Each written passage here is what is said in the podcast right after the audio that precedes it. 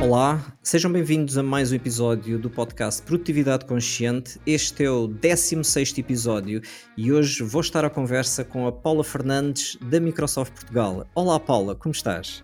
Olá Luís, muito obrigada pelo convite. Bem, e na expectativa de termos aqui uma conversa muito animada. É verdade. Olha, queres-nos falar um bocadinho uh, de ti, como é que chegaste até à Microsoft e quais são as tuas funções e responsabilidades? Muito bem, então olha, eu estou na Microsoft há sete anos e algo e vim de um, de um passado muito diversificado do ponto de vista de indústrias. Eu comecei primeiro numa empresa nacional FCMG, Consumer Goods, depois transitei para o retalho e tive perspectivas quer do lado do retalhista, quer do lado do promotor imobiliário para retalho. Depois estive em Sporting Goods, portanto aqui indústrias todas elas muito diversificadas e sempre aqui com uma componente muito virada para retalho e para consumo. E depois, então, surgiu a oportunidade de ir para a área de consumo da Microsoft, onde fui tendo diferentes papéis curiosamente não tão ligados àquilo que seria a vertente mais do consumo, mas virados para SMB, para, para o espaço das pequenas e médias empresas, sobretudo das pequenas. E fui tendo aqui vários papéis dentro da organização, até que em outubro do ano passado, 2020, assumi aqui a direção da área de colaboração e segurança na Microsoft Portugal. E como é que é o teu dia de trabalho? Como é que tu começas o teu dia e se tens assim alguma rotina normal para começares o dia de trabalho? Olha, normalmente eu gosto sempre, ou tento sempre ter aqui numa hora em que, e agora falando do último ano, porque o último ano trouxe também aqui muitas alterações nas rotinas, no meu caso eu estou em trabalho remoto eh, desde, desde março do ano passado, e obviamente implica encontrar aqui novas rotinas quando há um contexto diferente, houve momentos em que a família esteve toda a trabalhar ou, ou em ensino Uh, na, na, mesma, na mesma casa, que não estava preparada para tal, portanto há aqui muita tentativa e erro. Algo que funciona particularmente bem para mim é começar um bocadinho mais cedo uh, do que toda a família e aproveito para uma série de tarefas que implicam maior concentração. E depois então entro naquilo que seria a rotina mais de enquanto mãe, de que tenho que preparar um filho, levá-lo para o colégio, e depois volto para a que seria a rotina profissional. Não gosto logo, uh, obviamente nem sempre controlamos isso, uh, de reuniões logo, logo assim, ou, ou a encabeçar amanhã para mim é importante aqui um bocadinho um tempo de organização, de estruturação, de planeamento de tarefas e, obviamente, também de dar resposta a, a temas que são prioritários e depois, obviamente, ter aqui algumas reuniões. Uma das coisas que tento disciplinar a hora do almoço e também, uma vez mais, eh, pensando aqui neste contexto que, obviamente, nos trouxe a ausência de deslocações eh, e que nos trouxe um ritmo diferente, eu tento, à hora do almoço, apanhar um bocadinho de ar, de fazer uma, uma caminhada, uma power walk, ou se for possível tentar fazer algum exercício, criar aqui este momento de, de pausa. E é curioso que também para me permitir e para conseguir gerir isso, uh, também aqui as, as, as, refeições planeei tenho aqui uma, uma, uma série de estratégias para não perder tempo com isso e depois, então, segunda parte do, do dia, dividir entre momentos de foco e momentos, obviamente, mais de, de colaborativos, vamos, vamos chamar-lhe assim. Nova pausa para ir buscar o meu filho ao colégio e depois mais algum trabalho, algum tempo de trabalho de concentração. Portanto, momentos que eu tento que, vão tendo aqui alguma variedade, variedade essa que é importante e já tivemos a oportunidade de falar isso em off, como sabes, do papel das, das pausas e de um estudo que nós uh, publicámos recentemente e tento também criar estes vários momentos para me permitir também estruturar o meu trabalho, porque acho que é muito importante e às vezes é, se, se não existir aqui um bocadinho esta estruturação, podemos entrar num, num, num caminho de reuniões atrás de reuniões com um impacto depois para além de nos trazer níveis crescentes de ansiedade, de, de, ter aqui o papel de nos estruturar por completo o dia e de nós chegarmos ao final do dia e termos a sensação, mas eu, entre aspas, ainda não fiz nada e tenho tanto para fazer. Portanto, há que encontrar aqui este, este equilíbrio e de facto tentar encontrar um, dentro daquilo que é, que é uma rotina, obviamente, um modelo que permita ter vários pontos diversificados ao longo do dia. E tens assim alguma dica de produtividade, algo que acelere a forma como tu fazes as coisas sem que haja um desgaste da tua parte que costumes partilhar com algumas pessoas? Olha, existem várias dicas e eu acho que este ano também nos ensinou muito. Foi um ano de adaptação em, em, que todos estivemos em modo tentativa e erro E eu acho que a parte também muito interessante de estar nesta área de solução e de estar numa empresa tão preocupada em entender de que forma é que este último ano impactou aquilo que será o futuro do trabalho, é efetivamente poder estar no cerne daquilo que são muitas das conclusões e poder também daí não só termos este papel e esta missão de tentarmos partilhar conhecimento de, com base nos estudos em que participamos ao mercado e podermos também aplicá-lo. Uma das coisas que eu acho que foi muito marcante nos primeiros meses de confinamento do ano passado foi, mais uma vez voltando à questão das reuniões end-to-end, -end, o entrar e sair quase sem tempo para respirar de, de, de reuniões. E essa foi uma consequência muito natural, não é? As pessoas de um dia para o outro, a maioria das pessoas trabalhavam num contexto presencial, na sua larga maioria do tempo, e de repente de um dia para o outro vão para casa. E portanto houve aqui uma preocupação e uma reação e uma resposta de como é que nós mantemos a colaboração e, as e todas as operações a funcionar. E portanto foi essa a forma que todos encontramos e que se percebeu rapidamente que a continuar seria uh, insustentável para, para o futuro. Portanto, uma das coisas que para mim eu acho que foi muito importante foi perceber, primeiro que tudo, para colaborarmos não é preciso estarmos numa reunião. E as pessoas acho que têm que estar conscientes de que existem momentos de colaboração síncrona e assíncrona, e são ambos perfeitamente válidos e importantes. Perceber qual é o espaço do momento de reunião. O momento de reunião deve ser um momento para tomar decisões, para apresentar ideias a um sponsor de projeto, não é um momento para cada vez que eu preciso, se eu considerar um, um projeto, cada vez que eu preciso ter alguma interação com alguém, eu vou explotar uma reunião. Isso não faz qualquer sentido. Existem formas e a tecnologia tem formas de nos ajudar, de fazermos partilha e coedição de, de fecheiros. Inclusive as pessoas podem deixar notas ou uh, deixar notas no chat. Olha, fiz esta alteração quando puderes ver o que é que achas. E, portanto, se houver esta noção e esta gestão da colaboração como um ciclo de várias colaborações em que a reunião não é um ponto exclusivo, pelo contrário, isso é desde logo um dos fatores muito importantes. Porque com isso a pessoa acaba por deixar de ter o dia eh, repleto de reuniões e acaba por ganhar tempo para ter tempo de foco, tempo de aprendizagem, que é tão importante de skilling ao dia de hoje. Segundo ponto, ter as reuniões o mais eh, straightforward possível, portanto, reduzir o tempo das reuniões. É muito importante que exista a figura do moderador, no sentido de garantir não, não só ser o timekeeper, portanto, a pessoa que controla aqui o tempo, mas acima de tudo, se os participantes estão a chegar àquilo que seria o objetivo da reunião. Depois, e fala-se muito da fadiga também das reuniões, para te falar ainda do contexto das reuniões, um, nós, com o Microsoft eh, Teams, introduzimos no último ano uma série de experiências que permitam também reduzir esta fadiga visual novos modos em que as pessoas se veem mais numa experiência mais conjunta, como o Together Mode, em que te vês num pano de fundo, se quiser chamar assim, partilhado entre todos, portanto que, que é muito diferente de estares num contexto de uma reunião em que está tudo de câmara desligada, não vês ninguém ou só vês a pessoa que está a apresentar eventualmente. E portanto há muita comunicação não verbal e que é tão importante que se perde, portanto é também quando estamos em reunião temos que encontrar forma de ter experiências mais uh, humanizadas e ser muito diligentes nos resultados que esperamos ter da reunião, colaboração depois da reunião e aquilo que eu te dizia um bocadinho de encontrar tempos para pausa para limparmos o nosso cérebro, porque de outra forma, se estamos constantemente a entrar e a sair de reuniões, há uma fadiga, e no estudo que nós recentemente indicámos e publicámos, eh, isso é visível, portanto, foram analisadas as,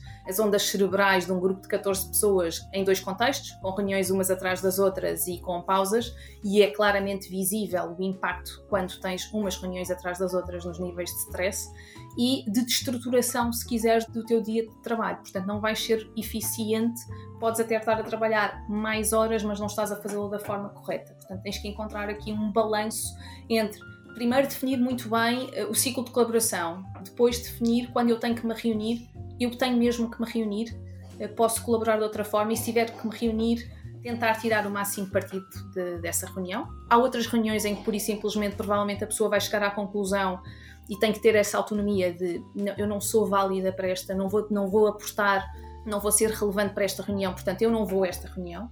Portanto, esta capacidade de poder ter esta autonomia e de capacidade de decisão é muito importante também. E, portanto, tudo isto na gestão das reuniões e depois ganhar esta estruturação do dia que nós perdemos em contexto remoto e que é muito importante e que temos que criar, criar estas pausas. E também aí a tecnologia pode ajudar. É possível criar no Outlook regras uh, e customizar para que as reuniões terminem automaticamente mais cedo, X minutos mais cedo, consoante aquilo que foi a duração definida para, para o horário. é possível criar uma experiência também de virtual commuting. Vamos imaginar que eu quero ter um commuting virtual, se eu continuar a trabalhar a partir de casa e fechar, se quisermos, o dia de trabalho às 6 da tarde. A uns minutos das 6 da tarde eu sou guiada por uma série de experiências que passam desde rever as, as tarefas que eu tinha no dia, se há alguma coisa que eu tenho que fazer ou não, ou que quero planear para o dia seguinte, fazer uma experiência de check-in emocional, fazer uma, uma série de respirações. Portanto, é muito interessante porque nós podemos de facto criar esse momento de pausa e há uma série de experiências que nos levam efetivamente, se nós nos deixarmos conduzir por elas, fechar o dia de trabalho, porque nós antes de alguma maneira fazíamos isso forma não planeada quando uh, saíamos do trabalho e, e entrávamos no transporte público ou no carro e nos dirigíamos de volta à casa. Portanto, agora é muito importante criarmos uh, esse cenário e, e, a tecnologia também nos pode ajudar e, e, de facto acho que é muito interessante o papel que a tecnologia também está a ter. E como é que se implementa esse virtual commuting? Já existe forma da tecnologia nos ajudar nesse virtual commuting? Sim, olha, o, o virtual, virtual, commuting faz parte de uma experiência uh, introduzida num dos módulos de, do Microsoft Viva, que se quiseres falamos um bocadinho sobre ele, que anunciámos em fevereiro deste, deste ano, faz parte do módulo Insights, módulo esse que está disponível na, na vertente de, de, eu ter insights meus próprios para quem tem uma subscrição de Exchange Online e, portanto, tens acesso a esse módulo, inclusivamente, e na nossa perspectiva de integração e de criarmos o Hub do Trabalho, e para nós o Microsoft Teams é o Hub do Trabalho, também podes fazer o pinpoint, ou seja, fixar o insight ao Teams, para que não tenhas que andar a navegar entre aplicações. Partindo do pressuposto que isso foi feito, é tudo uma questão, obviamente, de configuração, de configurares a hora que queres que aconteça, a partir do, da qual queres que aconteça esse fechar do dia de trabalho, e depois automaticamente vão-te aparecendo uma série de lembretes e de experiências, como eu te comentava há pouco, para tu seguires para efetivamente fazeres o shutdown no dia de trabalho. Não, não basta um lembrete aparecer-te, não é? Portanto, tem que ser um bocadinho. É o ponto de partida e que te conduz a uma série de experiências que efetivamente te levam, ok, vamos fechar o dia de trabalho e amanhã voltamos ao trabalho. Porque é fundamental as pessoas fecharem o dia de trabalho tal e qual como fechavam antes, mas antes tinham esse transporte, essa deslocação entre o Sim. trabalho e casa, e agora muitas das vezes é na mesma mesa onde trabalham é pegar nas coisas, meter dentro da mala ou da mochila e depois começar a pôr a mesa para o jantar. E por isso essa é. mudança do contexto que às vezes é tão difícil, pelo menos algumas pessoas não têm melhores uhum. condições para poder trabalhar a partir de casa, que fazer essa experiência é fundamental. Sem dúvida, é, é exatamente isso. Há dois momentos que devem ser entendidos como momentos chave e diferenciados. Durante o dia de trabalho, fazer pausas entre reuniões pausas essas para outro tipo de tarefas, para respirar, para fazer uma, uma caminhada mais revigorante, para apanhar ar, para seja o que for, para, para estes momentos de, enfim, limpeza da cabeça, de menor stress, de me voltar a focar e de não estar nesta sensação que estou a deambular entre reuniões e parece que não estou aqui a controlar, para além da sobrecarga cerebral que provoca, entre e sai de reuniões, consequentemente entre e sai de temas, e depois efetivamente fazer este fechar daquilo que são a atividade do trabalho ao final do dia para depois me dedicar às outras vertentes que são igualmente ou mais importantes, só que antes eu tinha forma de as provocar de uma forma física, não é? Motora, muito, muito tangível. Agora tenho que criar essas condições. Não me esquecer que há aqui toda uma, uma outra perspectiva, uma vertente da vida que é tão importante e é tão importante o tempo para a família, para, para hobbies, para descansar, para dormir, porque efetivamente se nós formos ótimos gestores dessa componente, efetivamente vamos ser muito mais produtivos naquilo que é eh, o cômputo geral do nosso dia a dia.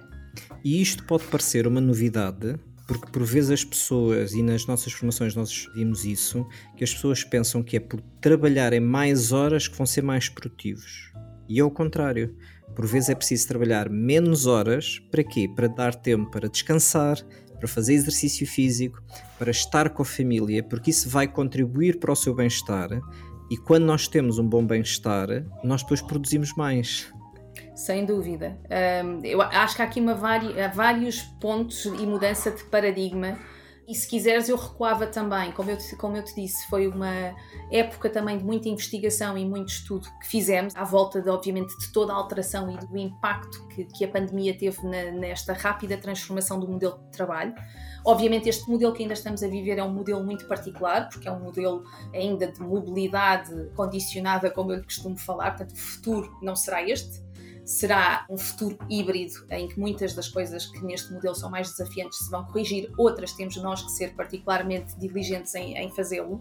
E é exatamente isso que tu dizias, ou seja, as pessoas chegou-se à conclusão e existem inúmeros estudos que com a pandemia trabalham bastantes mais horas do que antes, mas também os estudos nos dizem que os níveis de stress, de decréscimo da saúde mental são avassaladores. Eu recordo que um dos estudos dizia que 40% dos inquiridos tinham decréscimo de saúde mental e é um, este decréscimo de saúde mental aplica-se uh, aos vários perfis funcionais dentro da organização. É, é muito homogénea esta sensação, desde C-levels, líderes, até aquilo que são colaboradores, os individual contributors. Portanto, por isso é que é tão importante percebermos isto. Se este modelo nos trouxe coisas muito boas e que têm que ser salvaguardadas para o futuro, se eu me puser na perspectiva de nós enquanto colaboradores, eu acho que não há ninguém que não valorize esta flexibilidade e esta facilidade de poder gerir melhor a vida profissional e pessoal e, se quiseres, até de poder trazer a vida pessoal para o trabalho. Nós tínhamos culturas, obviamente que estou aqui a, generalizar, mas tipicamente não se misturavam os, os temas, não é? Portanto, e agora as pessoas aquilo que sentem é que efetivamente, não só porque nas videoconferências os animais, os filhos, etc., invadem as videoconferências, mas porque efetivamente eu acho que as pessoas trouxeram esta dimensão, desabafam mais, há estudos sobre isso, falam mais entre colegas. Um... Na prática, estamos-nos a permitir ser mais humanos. Sim.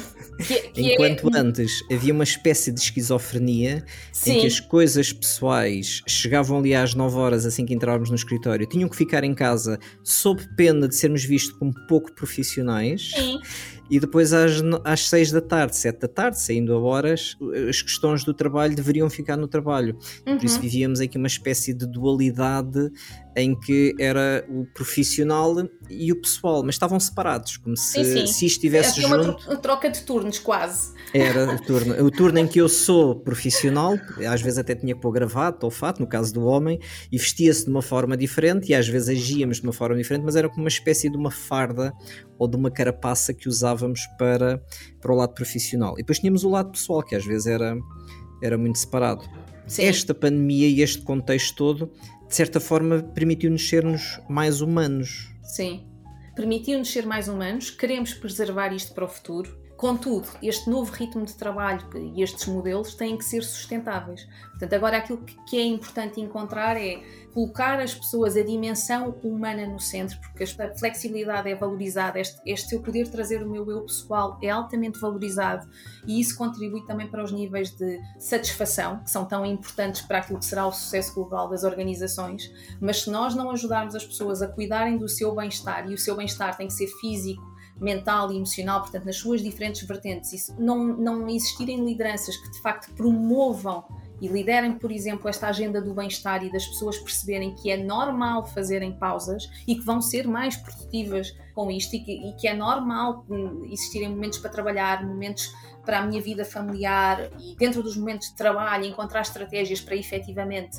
ser mais produtivo, ser mais realizado e não ter aqui potenciais problemas de saúde mental, de burnout, etc Portanto, para que este ritmo e este modelo seja sustentável, eu acho que este é o novo grande paradigma que nós, enquanto indivíduos uh, e enquanto organizações, temos que claramente perceber, uh, colocá-lo na, na agenda e os líderes aqui vão ter um papel absolutamente crucial. Porque os números são importantes, atingir os resultados que nos propusemos é importante, mas nunca à custa da qualidade de vida e do bem-estar das pessoas.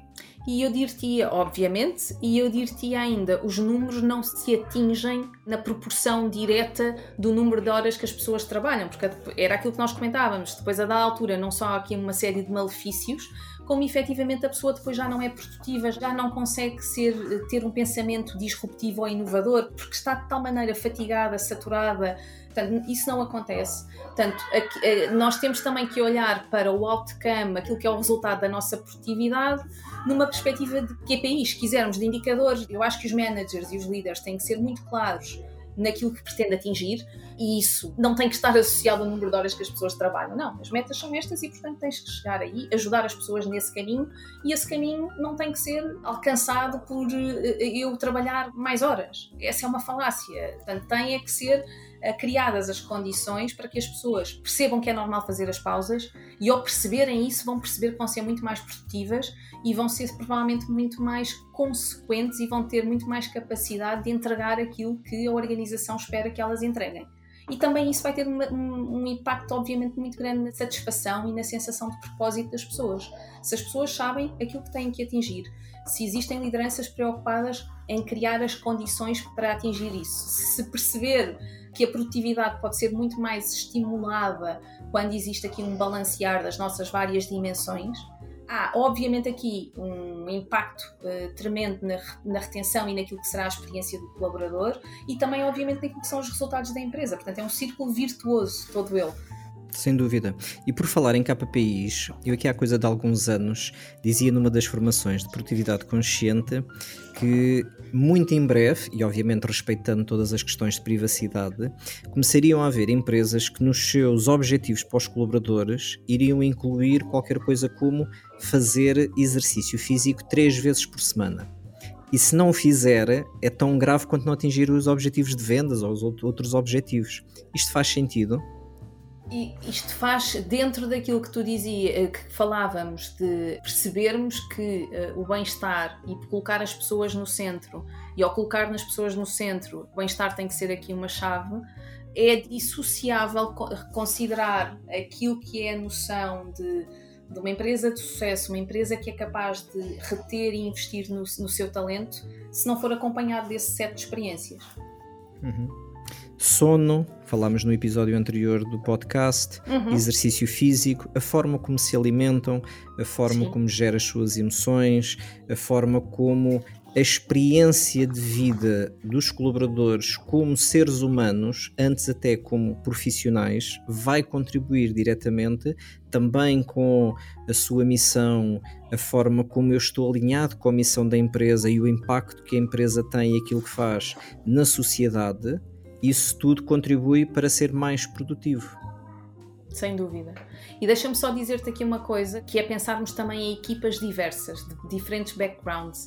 Uma das conclusões do, do Work Trend Index, que nós também publicámos recentemente, dizia, e é como, como voltando àquilo que eu te dizia atrás, as pessoas querem que este modelo continue, continue, isto é, querem uma política de trabalho flexível, obviamente ajustada e corrigindo aqui estes pontos que comentámos, obviamente, neste, eh, aos quais, obviamente, respondemos, eh, reagimos e agora estamos a, a readaptar-nos.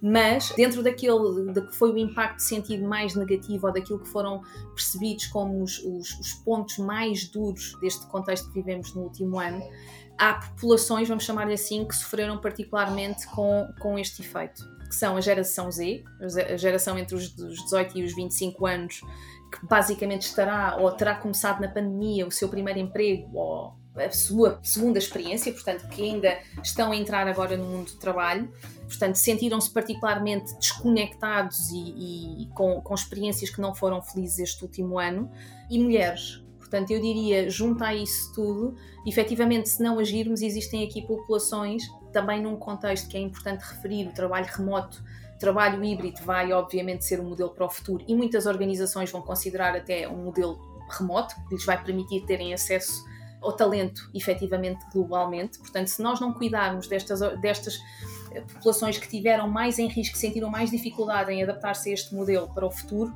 vai haver aqui uma fuga de talentos e com efeito direto na, na, ausência de diversidade nas organizações. E isso terá um impacto também brutal, e acho que é um ponto também muito importante no sumário que fizeste de adicionar este ponto.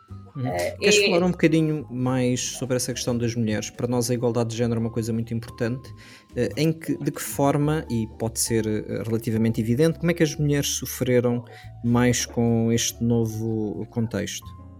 Então, olha, o estudo, aquilo que nos diz, e o estudo Work Trend Index, eu volto a reforçar que foi, foi publicado este ano e está disponível e convido todas as pessoas que nos estão a ouvir a verificarem e a verem. Uma das conclusões que é preocupante e que também vai, vai a jogo neste que será o novo paradigma e do que é que a empresa para um, para um novo modelo de trabalho no futuro vai ter que garantir para poder reter talento, desta base de inquiridos, que era uma base bastante vasta, 41% das pessoas estava a considerar tal era a sua situação de cansaço, de fadiga, de não se sentir envolvido na sua experiência profissional. 41% destas, de, dos inquiridos diziam que estavam disponíveis a mudar para outra organização, para experimentarem outra, outra questão.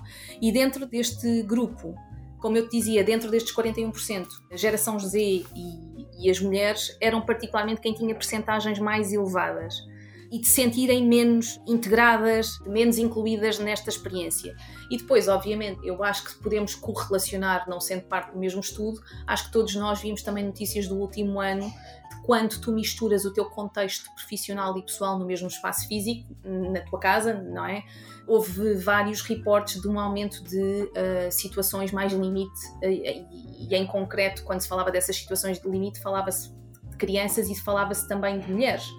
Portanto, claramente foi um ano, provavelmente, para. Hum, juntando aqui estes dois fatores que, pôs, que, que, desafiou e que pode ter aqui um impacto no futuro e naquilo que será, de facto, a capacidade de reter talento no imediato se não se eh, tomar nenhuma ação sobre esta problemática e sobre este último ano. Sim, eu costumo dizer que, quer queiramos, quer não, e por mais que nós defendamos a igualdade de género, ainda vivemos numa cultura profundamente machista e profundamente patriarcal em que a educação das mulheres, quer de forma consciente ou muitas das vezes inconsciente, ainda são programadas para o serviço, para o serviço do marido, para o serviço da família e muitas das vezes, eh, neste caso pôr também os filhos à frente, e só depois é que vêm elas. Eh, tendencialmente é isto que acontece. Obviamente que há uh, boas exceções, mas isto ainda corre muito na nossa uh, programação inconsciente dentro da nossa cultura. E por isso é preciso salvaguardar essas situações para que as mulheres, sobretudo as mães, tenham também tempo para elas, porque uhum. dando suporte aos filhos, uh, os pais também são tão importantes quanto as mães. Eu sim. também sou pai, por isso é que convém haver essa igualdade de responsabilidades e também igualdade em termos de, de responsabilidades, sim. E, foi um ano, eh, se pensarmos no compro de todos os meses de ensino à distância, de pré-escolar ou, ou de, depois todos os níveis de ensino encerrados, portanto a faceta do cuidador juntou-se Uh, e ter que, para além daquilo que são os horários e compromissos laborais, ter que assumir uma série de compromissos ter a família em casa a cargo, não é? Portanto, houve aqui uma, um desgaste, para além, obviamente, de em muitos momentos os pais terem que ser professores, entre educadores, educadores para além de, do seu contexto já da, da, educação que é feita em casa, portanto, de, era professor, tutor, era Isso. o responsável do ATL, era o cozinheiro à hora do Isso, almoço, era, o, era quem fazia a limpeza, era depois quem fazia as brincadeiras e depois tinha que trabalhar 8 horas, para além Exatamente. disso ou mais. mais. Portanto, há, convém não esquecer isso, que há, houve aqui o papel do cuidador em todos nós, foi também muito exacerbado no último ano e depois é como tu dizes, não generalizando, há situações em que ainda há aqui um caminho grande a fazer em termos de igualdade e, portanto, obviamente, esta faceta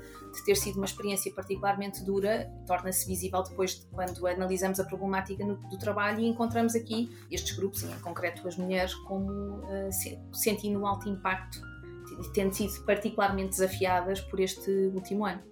Sim. E a geração Z é outro paradigma, não é? É a, é a geração que enfrenta a sua primeira experiência de trabalho e eu acho que isto reforça também para o futuro a importância do onboarding num modelo de política flexível, também provavelmente ter sentido muita falta da, da, da cola organizacional quando eles próprios estavam a entrar e, uh, numa organização, não é? Portanto, ainda estavam a aprender o que é que são os valores desta organização, como é que eu me posiciono enquanto ator social e fazê-lo neste contexto remoto e de adaptação a alta velocidade foi, obviamente, imagino eu, particularmente difícil e os, e os, resulta os resultados da pesquisa assim o expressam.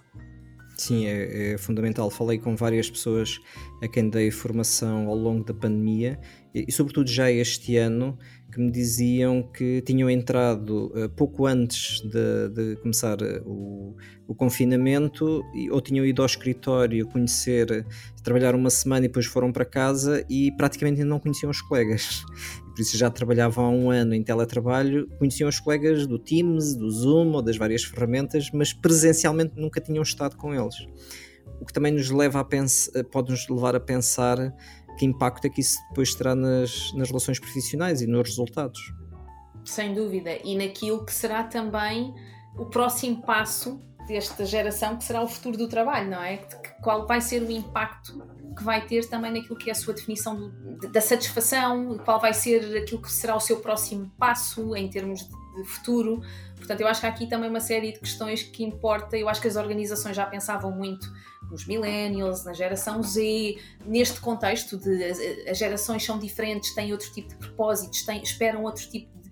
Um, há, há, diferentes uh, pontos que são gratificantes e, e, nós temos que agir. Acresce agora que esta geração, a Z, no caso, teve a sua experiência profissional num contexto particularmente desafiante e onde teve aqui alguns desafios do ponto de vista de, de integração neste, no, no, mundo do trabalho, não é? Portanto, será interessante perceber também como é que as empresas vão agir particularmente sobre o novo talento dentro das organizações.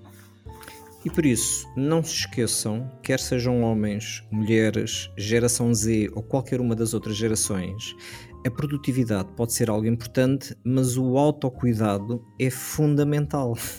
Porque sem esse autocuidado das pessoas se garantirem que estão em condições de conseguir produzir, a sua produtividade nunca vai ser a mesma.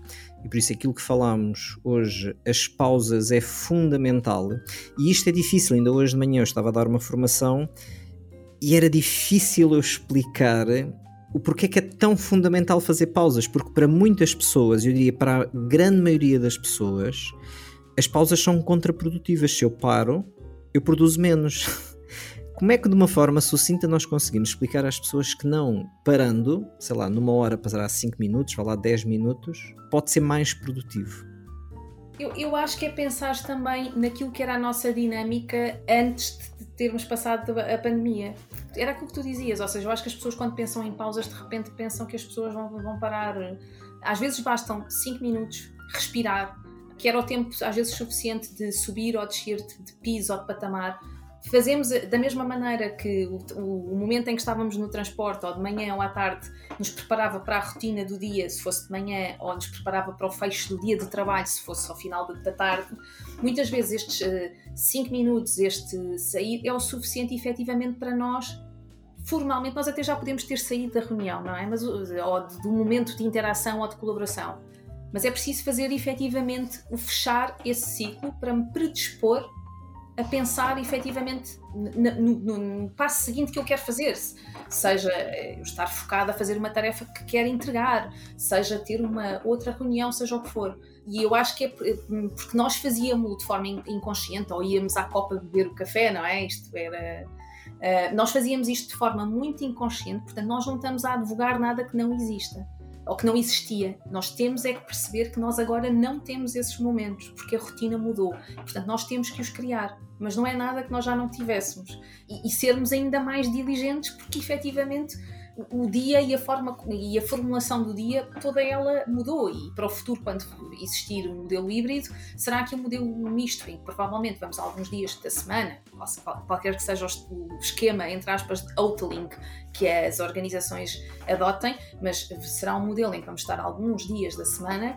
no escritório, outros onde fizer sentido estarmos a, a colaborar e vamos ao escritório para tarefas muito específicas, que é precisamente aquilo que tu dizias, que é a interação humana, para co-criar, para fazer ideação, para, para, fazer brainstorming, para ter reuniões. Portanto, iremos nesse contexto. Portanto, ainda mesmo para o futuro, vamos ter muitos momentos em que o nosso dia vai ser parecido com o dia tal como nós o conhecemos hoje. Portanto, nós temos é que criar estes, estes momentos. Portanto, eu, eu acho que é, é isto, é ser muito diligente, percebermos que este modelo e, e, e, ao início foi um modelo muito difícil para as organizações da autonomia, para algumas organizações, obviamente, não, não estou a generalizar, mas perceber que este modelo uh, é um modelo de muita autonomia e se nós valorizamos esse momento, essa autonomia para, para, a flexibilidade que nos traz a gerir o nosso dia, temos também que usar para poder saber dizer não, poder saber dizer eu agora quero planear aqui uma pausa, eu preciso de me levantar ou preciso de ir à rua apanhar energia porque quero pensar no, neste tema que, e não estou a conseguir desbloquear esta ideia.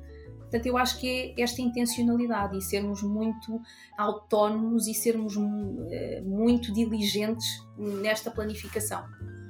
Esta semana estive a falar com uma pessoa que me diz que a semana passada gastou cerca de 70, 80% do seu tempo de trabalho em reuniões.